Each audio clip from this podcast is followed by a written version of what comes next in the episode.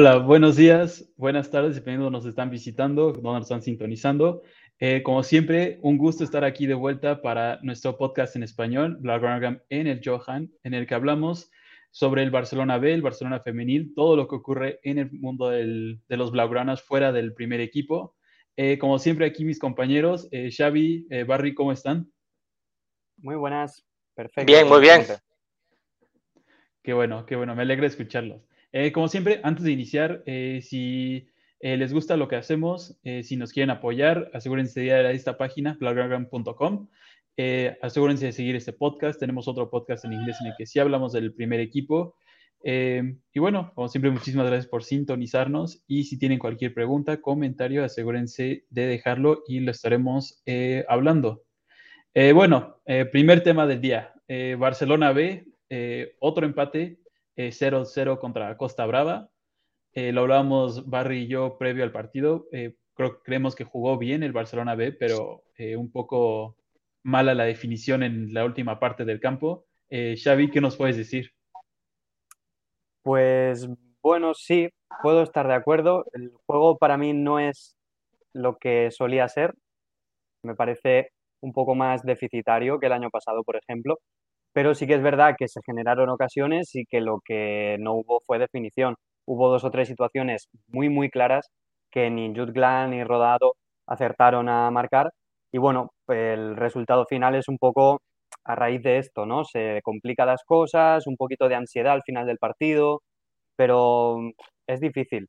Al final son tres partidos en los que el Barça B todavía no ha ganado, mm, solo un gol en los tres partidos, problemas, problemas en general. Eh, bueno, Barry, ¿tú qué nos puedes decir de lo que viste del partido? De este... Fue el domingo, ¿verdad? Se jugó el domingo. Mm. Sí, creo que sí, fue el domingo. Eh, creo que es lo que estaba comentando antes en, en, en voz off. Eh, creo, es que yo creo que el Barça, que hicieran partidos extraordinarios, como decía Xavi, estuvo bien, pero tampoco, tampoco el Brasil del 70, pero sí que me pareció que era un equipo que jugó para ganar que fue más o menos fluido y que tuvo ocasiones para ganar, que, al fin y al cabo es lo que importa. Si no tienes ocasiones, mm, ya te digo yo que bien que está jugando. Pero si que tienes ocasiones, algo bien has hecho. Entonces yo sí creo que el Barça jugó mejor que los otros partidos, sobre todo mucho mejor que el del Nastic. Y sí que me parece de que arriba mm, se falló lo que no se puede fallar. Es que el, es que si arriba no, si la pelota no entra, que todo lo demás que hablemos no tiene sentido. O sea, se trata de que la pelota entre. Jugamos para esto. Pero bueno, también claro, hay un poco de... Mm, hay que tener en cuenta que jugaron Nico y Gaby en el equipo. Que no siempre van a estar en el Barça B y menos ahora. Con la lesión de Pedri en el primer equipo, las sensaciones que tiene el primer equipo, Gaby ayer jugó en un partido de Champions. Mm, es que en el B, si cuentan demasiado con ellos, hay un problema. Es que no van a contar demasiado con ellos, no van a poder contar con ellos. Y, y fueron parte importante del equipo, del juego del equipo, porque son muy buenos. Eh, mm. claro, y eso sí que me preocupa, porque arriba la definición fue nula y la base de juego del medio campo estuvo muy bien, pero claro, son jugadores que entre comillas, están ya en primera división. Hmm. Sí, desde luego Nico fue el más importante en salida de balón, en construcción de juego y claro, si con ellos no te da para ganar, habrá que acostumbrarte además a jugar sin ellos y además sin Valde, que vista la lesión de Jordi Alba, lo más lógico es que empiece a estar con el primer equipo también. Y bueno, pues si con los buenos, entre comillas, la situación es esta, que no llegan los goles, que no llega el juego del todo fluido, aunque sí que generas, mm, la expectativa es, es mala. Sí, eh, también em, hablábamos que irónicamente eh, parecía que este equipo pintaba mucho mejor que el de la temporada pasada, pero al momento de funcionamiento parece que es todo lo opuesto al de la temporada pasada. Claro, como han mencionado, algunas piezas claves han sido eh, retiradas. ya de todo el capítulo pasado también hablamos de la situación de Collado, pero eh, pues sí, ahorita revisando rápidamente, como siempre decimos, eh, solo son números y apenas inicia, pero ya van en la posición decimosexta ahorita el Barcelona. Em, pues es como siempre decimos, cuánta paciencia se le tendrá a un director técnico, como también lo estamos viendo en el primer equipo, que el equipo no acaba por despegar. Sí, bueno, yo me propuse darle 10 partidos a Barjuan, a ver cómo iba. Todavía estoy, bueno, llevamos tres, estamos en esa fase de, de cortesía, diríamos, de a ver qué tal van las cosas. Pero es lo que venimos comentando estas semanas, las sensaciones no son buenas. Y si no hay un cambio bastante drástico, mi sensación es que llegaremos al partido 10 cuando a mí, cuando yo he decidido que se me acabará la paciencia y, y las sensaciones seguirán siendo más o menos las mismas, porque del primer partido a este tercero, bueno, hay un poco más de fluidez, seguramente por la presencia de Nico y Gaby, pero los errores que se cometen son los mismos. Muchas veces no se encuentra ritmo de juego, muchas veces se intenta demasiado la conducción, se intentan situaciones que son muy complicadas contra los rivales de primera federación porque son equipos muy organizados, muy trabajados, que te plantan el 4-4-2 atrás y si no mueves el balón muy rápido es muy difícil de romper. Es cierto lo que decías, que cuanto a nombres este año pinta mejor, pero también es cierto que en cuanto a dinámicas entre esos nombres seguramente pinta peor, porque los jugadores que había el año pasado ya se conocían la mayoría entre ellos, había relativamente pocas novedades y este año pues seguramente las piezas que deben ser más importantes todavía están por encajar. Claro. Em, rápidamente, antes de cualquier otra cosa, me gustaría mencionar que del partido de ayer yo hice el comentario y Alejandro Valdé me dejó sorprendido. Entró como todo un veterano y un, gran reconocimiento a un jugador justamente que hemos dicho durante unos años que no se les daba seguimiento a los jugadores de la Masía, pero Alejandro Valdé está que rompe la puerta con la ausencia de Jordi Alba. Sí, sí. Eh, sí, sí, tal cual. Eh, yo lo que diría, yo lo que diría más es, ahora Valdés está para ser titular en el Barça. Tal cual. No en el Barça, ¿eh? en el Barça. En el primer equipo. Está para ser titular esos cinco, cuatro o cinco partidos que estará Alba fuera, que él sea titular. Y me da algo de que si se asienta en esos partidos, ya no lo tumban. Ya está. Porque es que la, diferencia que vimos ayer es que, es que no hay comparación. Vi a un lateral de primera división, corriendo y pensando. Eh, y, que tiene, tiene margen de mejora, ha de mejorar, es evidente, no es perfecto. Pero chico, mmm, vale, no vamos al primer equipo, ¿eh? pero es que no me gusta la frase, pero es que es lo que hay. Eso también es lo que hay, ¿vale?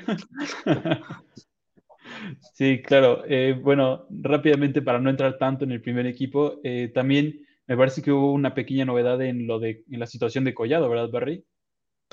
Sí, eh, quería rectificar porque dije, me equivoqué, porque las versiones noticias que han salido no, son, no son lo que yo dije, yo me equivoqué es que yo dije de que Collado, ante esto, el Barça le había dejado tirado. Y creo que por lo que ha salido en las noticias, es que el Barça sí hizo bien el trámite de cesión desde la ficha federativa al Sheffield y que es el Sheffield quien no lo dio de alta, por lo que ahora está en un limbo legal. Que el Barça estaba, se decía en las noticias, de que el Barça estaba haciendo con la federación, con la FIFA, para que en ese limbo volviera al punto original, es decir, ficha del filial y que tuviera el 28 en el primer equipo, o el 26, no lo sé. Eh, estamos en ese punto. Por ahora no hay solución y está en el limbo. Pero rectifico porque me equivoqué, no dije lo que era correcto. Era, yo me equivoqué y dije algo que no era cierto. Rectifico y reconozco mi error. Ok, entonces pareciera que en verdad eh, Collado está en justamente en este limbo y en caso de que se resuelva, entonces podría regresar al Barcelona B o al primer equipo, cualquiera de los dos. Si se resolviera el limbo, tendría que volver al punto anterior, con lo cual ficha el filial y podría entrar en Mega primer equipo si quisiera Kuman, claro. Pero ya en enero ya tendríamos un problema porque las fichas del filial están todas cubiertas. O sea, en el filial no hay dorsales libres. ¿Le concederían una plaza más por una situación excepcional? Es que es lo que. Este es otro problema, porque. Porque si es que es lo que estaban diciendo, es que al ser un como un, es como un limbo, ¿vale? Entonces, si hay un error de transacción financiera y por en algún momento esto falla, Lo que pasa, el fenómeno es que vuelve el dinero para atrás. ¿Vale? El proceso no se, no se efectúa el proceso y se queda al punto original. Es decir, el dinero vuelve al punto original. Claro, aquí debería ser algo parecido. Si, no se puede efectuar el traspaso porque una de las partes, o sea, la parte receptora, el receptor de ese fichaje, el quien tiene que tramitar el alta al programa de la FIFA, no lo hace o lo hace mal, es un error suyo. Claro, no debe, no debe suponer un coste para los otros que no tengan culpa. Eh, tanto Collado como el Barça, entre comillas, gestionaron bien eso. O sea, dieron de baja la, ficha, la cesión y firmaron el contrato de cesión. Si el otro no lo firma, eh, vale, eso no, eso no tiene validez. Una cuestión lógica. Entonces, a deber, a deber un punto, este limbo es como, vale, no ha existido, no, existe, el jugador existe, a de jugar. Entonces, lo original, lo normal sería volver al punto original. Ficha del filial con, con amigo primer equipo. Que no lo sé si lo harían, no sé cómo lo harían. Supongo que tiene que darle baja a algún jugador y darle de alta a él. No lo sé. Eso ya no lo sé. Eso lo desconozco. Bueno, em, conforme vaya obviamente transcurriendo esto, nosotros aquí a los que nos puedan ir siguiendo, los vamos a ir dando toda la información, lo más verídico que podamos. Em, pero bueno, Xavi, en caso de que, digamos, por alguna situación, regresar al Barça B y tuvieras que dar un jugador de baja, ¿a quién, a quién sacrificarías de ese equipo? Pues seguramente a un delantero, porque es donde hay más piezas y menos nivel, seguramente. Y las cartas, pues se las estarían repartiendo entre Peque Polo y Escobar. Uno por Escobar, en el caso de Escobar, aunque tuvo minutos en el último partido, parece que Barjuan no confía demasiado en él y en el caso de Peque Polo pues también ha desaparecido bastante y durante las primeras semanas pues ya vimos que le falta algo, le falta algo para competir en el Barça. Creo que debería estar ahí a no ser que optaran por alguna solución de alguna, alguna lesión, no sé, aunque Hiroki ya está dado de baja porque tiene una lesión de larga duración igual que Rosanas, no sé si la lesión de Peque es tan grave como para poder hacer esto, yo diría que no. Así que es una situación difícil porque, claro, si quieres recuperar a Collado y te obligan a deshacerte de otra ficha, sí, recuperas a Collado, pero estás dejando en la estacada a otro jugador que también te pertenece. Por tanto, la situación es... Sí, la solución es buena. O sea, es... es... Habrá que, alguien tendrá que tomar una decisión que perjudicará a alguien, no hay más.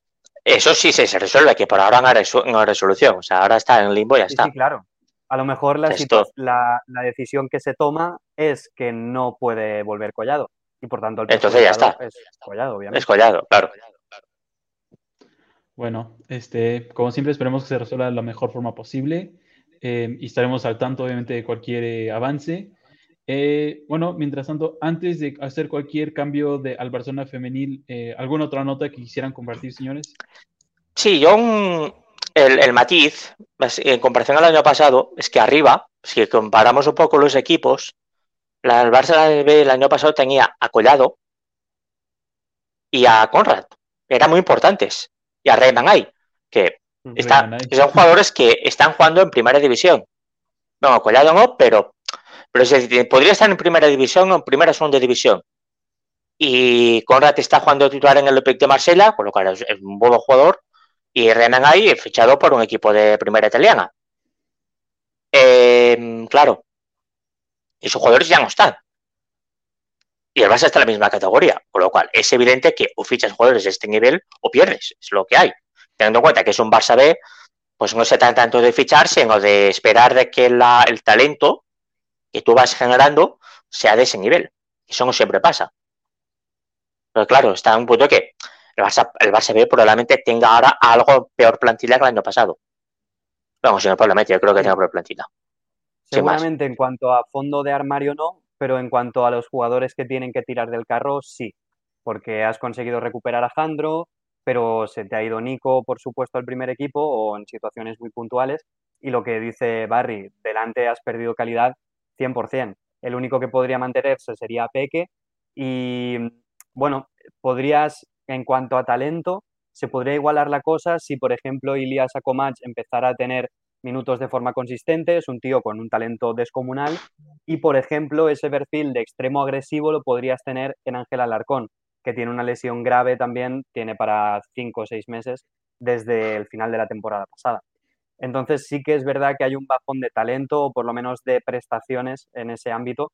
Veremos a ver cuál es el techo, por ejemplo, de Abde, que sí que puede ejercer más o menos de Conrad en ese perfil regateador, habilidoso, pero a priori sí que parece que hay un bajón de calidad, sí, claro.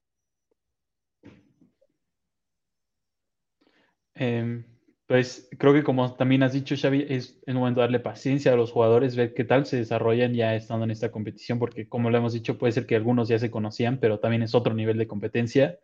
Eh, y pues sí, ya, eh, bueno, a Barjuan se le irá acabando el tiempo, pero tendrá que buscar soluciones, si no se las buscarán por él.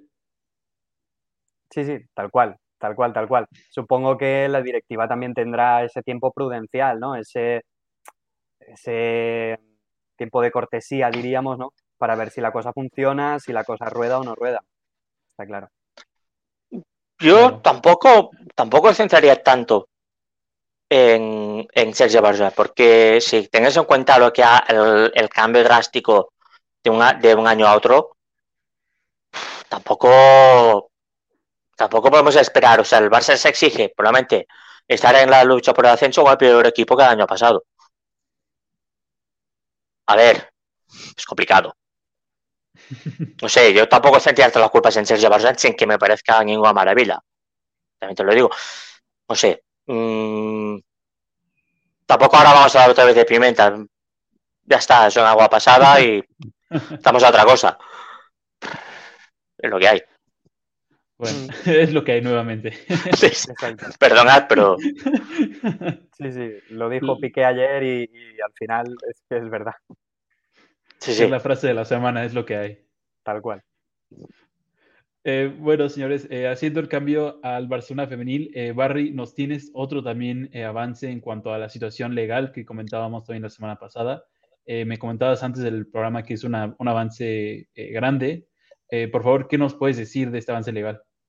A ver, básicamente, hoy, día 15, hoy estamos a 15 de septiembre, vale, hoy era el fecha límite que había marcado el Consejo Superior de Deportes a los equipos de la Liga Femenina de la Liga Iberdrola, de la, para la Federación Primera Iberdrola, em, para presentar unos estatutos de la creación de la nueva liga, del nuevo ente, del ente Liga Elas, eh, con, por unanimidad de todos los equipos que participantes. Eh, hasta ahora, lo que se ha publicado, lo que se ha ido diciendo, es que, por un lado, 12 equipos de la primera división han presentado unos estatutos y cuando los presentaron, el Consejo Superior de Deportes, que es el ente público dependiente del Ministerio de, Cultura y Deportes, que gestiona el deporte en España, que dijo, no, no, en este caso debe ser por unanimidad, si no, no lo vamos a aceptar. Vale, quienes estaban, quienes no están en ese punto, en, ese, esos estatutos presentados son Real Madrid Club de Fútbol, Fútbol Club Barcelona, Athletic Club de Bilbao, y tenemos el cuarto en discordia que parece ser que es el Madrid Club de Fútbol Femenino. Ah, por ahora no hay acuerdo, con lo cual estamos en el mismo punto anterior. Eh, parece ser que el Consejo Superior de Deportes da un margen extra de seis meses para que se llegue a un acuerdo entre las dos partes. Con lo cual, ahora mismo eh, Mediapro ha anunciado que renuncia o que cancela el contrato de televisión que tenía con la Asociación de Clubes de Fútbol Femenino, que son los que han presentado esos estatutos, lo cual no estaba el Barça, no estaba el Madrid, no estaba tampoco, al principio creo que tampoco está el Athletic. Y con lo cual, ahora nadie tiene los derechos deportivos de, derechos de emisión de nadie. Primero porque el ente no existe, la competición legalmente no existe, y solamente es una competición que organiza la federación con el interés que tenga la federación de que esto salga adelante, que es el mismo que yo tengo después cuando salga a la calle de, de pisar un excremento de un perro.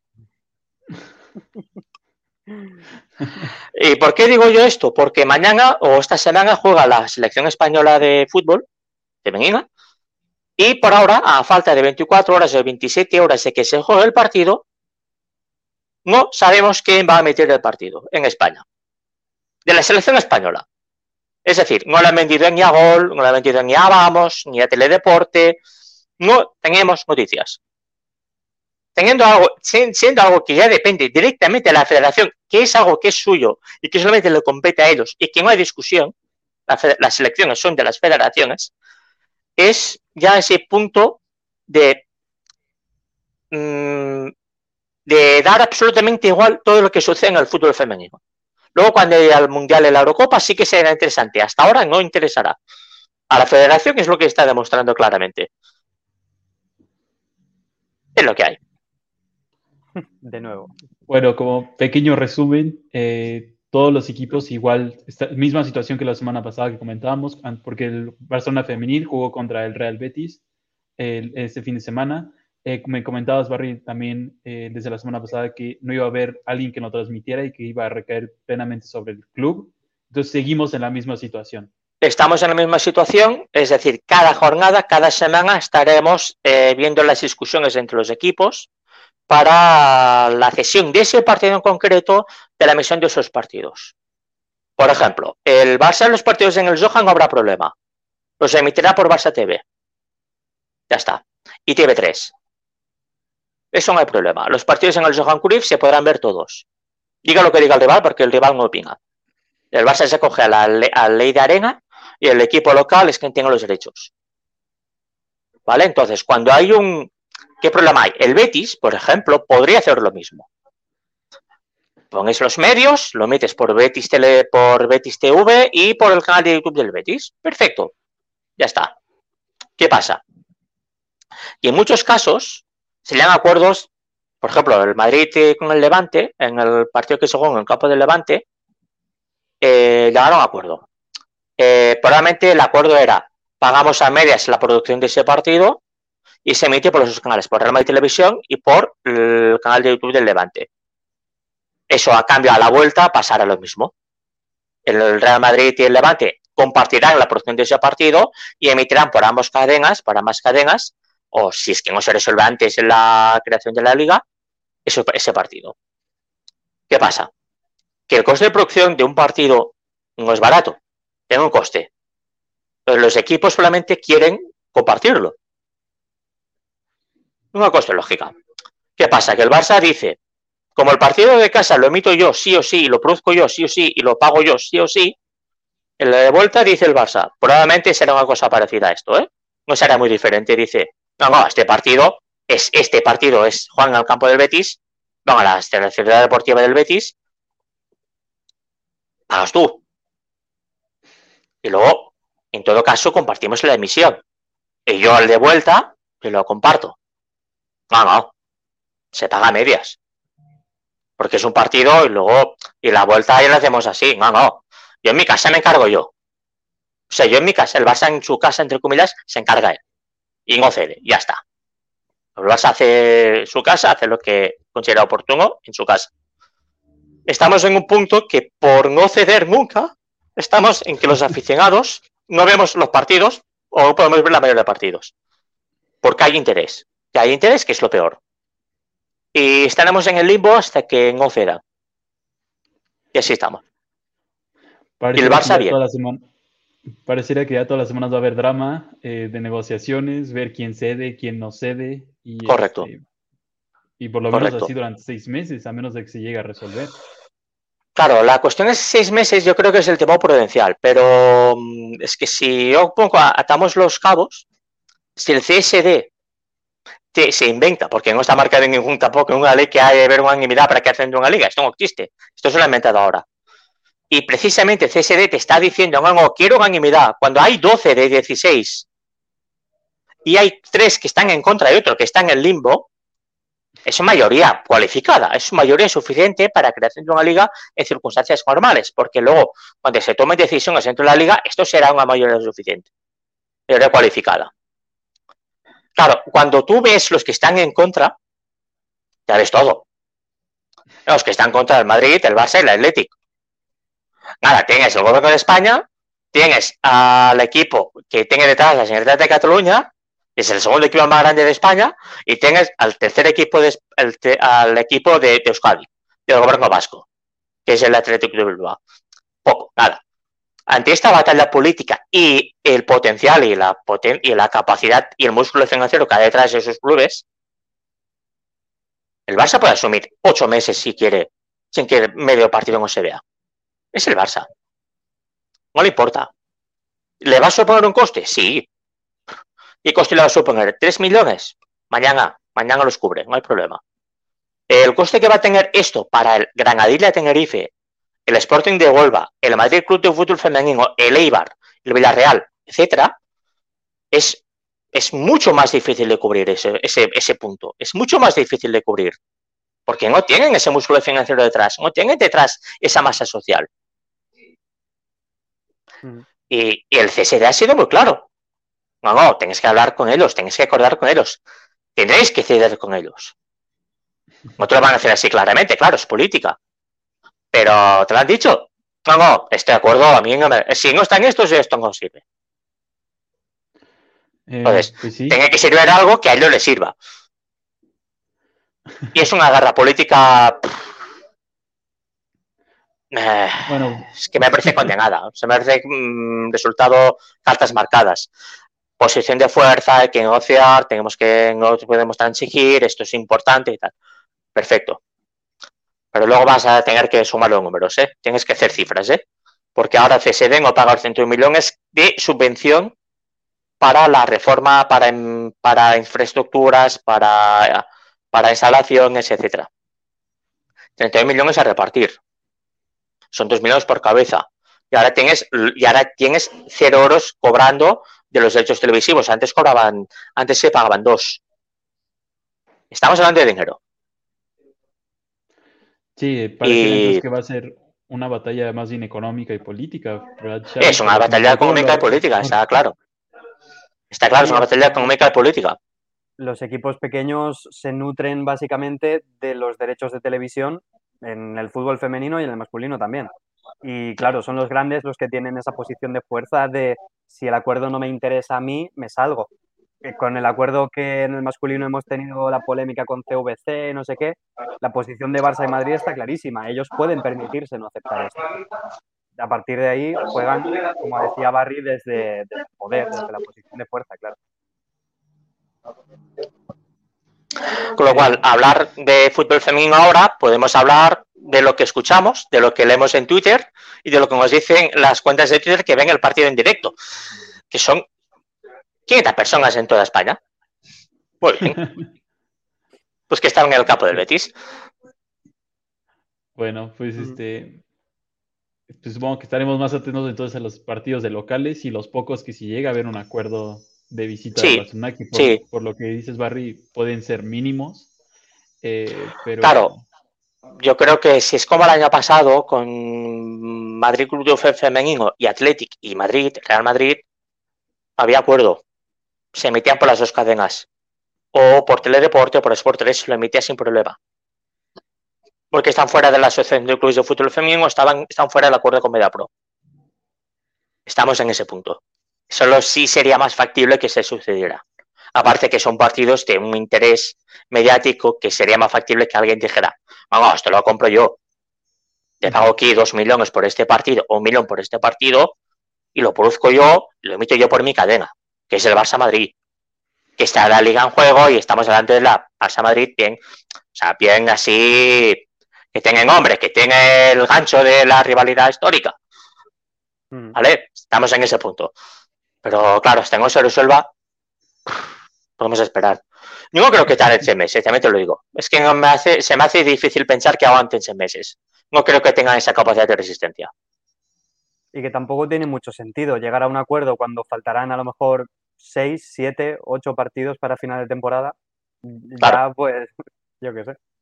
Claro, la, entre que la federación no le interesa promocionar esto, porque va a perder el negocio. Aunque parece que en el convenio con CSD tienes que hablar con un convenio con la federación y que la federación tendría cierto poder, pero no, no tendría acceso al dinero. Que no está mal. Acá, aquí estamos hablando de. Aquí lo que vamos hablando es lo mismo de fútbol masculino. Pasa que en, otro nivel de negocio, ¿eh? Pero la liga lo que es es un chiringuito que le a la federación para que ajusten el dinero. Con el dinero es lo que dan directamente los clubes. Es decir, ¿quién va a intermediario? Intermediario soy yo. Es ese punto que estamos. El intermediario para llevarte el dinero tú de las, de las televisiones. Las televisiones estarán, les da igual con quién negociar. Mientras, mientras se pueda emitir eso, que es lo que ellos quieren, pagará lo que ellos consideran oportuno y lo que negocian. Y el dinero se va a quedar en la liga. Luego la liga lo va a repartir como considera oportuno. Ya, hay que ver cómo se reparte todo y cómo se negocia. Luego la federación hace de conveniar ascensos y descensos, es una costa legal, y tienes que hablarlo sí o sí, esto es legal, no hay más. Entonces, esto es más factible de resolverlo. La federación quería reducir el número de equipos en la liga. Y al CSD les dijo, cuidado, cuidado. No habrá reducción de liga, no habrá reducción de equipos otro año más. No. Este año sí lo hubo porque el año anterior por la pandemia no hubo descensos y subieron esos equipos mejor clasificados en la segunda división. Entonces, este año sí ha habido reducción de equipos. Este año querían hacer otra reducción de 16 a 14. Por ahora eso está paralizado y sigue y seguiría con 16. Es importante también porque luego tenemos que ver cómo funciona el negocio y el circo político cómo, cómo está cómo está montado. Aquí cada uno juega sus cartas. La federación está aquí para, bueno, ahora está en ese punto de, de perro del hortelano que ni come ni deja comer. Claro.